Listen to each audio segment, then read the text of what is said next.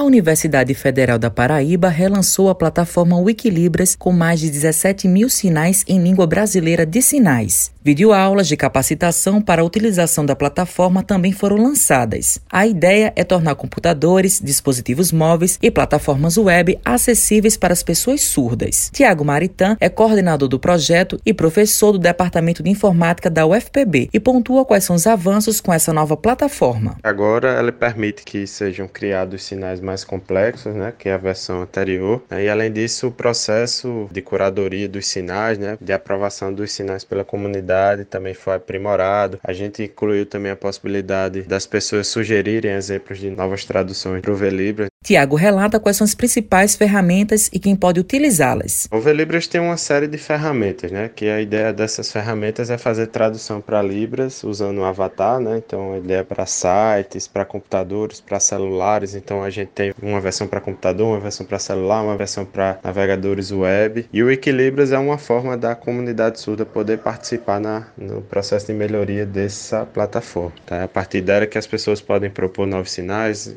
sugerir exemplos de tradução para que o tradutor, baseado em inteligência artificial, faça traduções ainda mais naturais e melhores. O professor ainda destaca a importância da inclusão no campo da educação. Foi a partir, inclusive, dessa temática que a gente começou a trabalhar nesse projeto. Né? A gente recebeu uma aluna surda, a Osana, no nosso curso de Ciência da Computação aqui na FBB. Assim, a dificuldade da Osana durante o curso nos deu gatilho que o que, é que a gente poderia fazer para tentar ajudar, né? apoiá-la nesse processo. E essa foi uma das motivações para a gente trabalhar nesse tema realmente é, é, é, super importante botar essa agenda como prioritária aí, porque essas pessoas precisam e, e têm direito. Iris Regina é intérprete professora de Libras e tem um irmão chamado Marcos Antônio que é surdo. Ela conta um pouco da experiência com o projeto. Eu trabalhei no projeto há muitos anos atrás, ainda quando era estudante do curso de pedagogia. Depois que me formei, voltei como pesquisadora. Fui, trabalhei já como intérprete, depois fiquei como líder da equipe de Libras. O irmão, ele começou no projeto quando a gente precisava chamar alguns surdos para avaliar. Ele sempre esteve presente nessas avaliações e o projeto ele traz essa autonomia para o surdo de poder utilizar o aplicativo e ter aquela informação,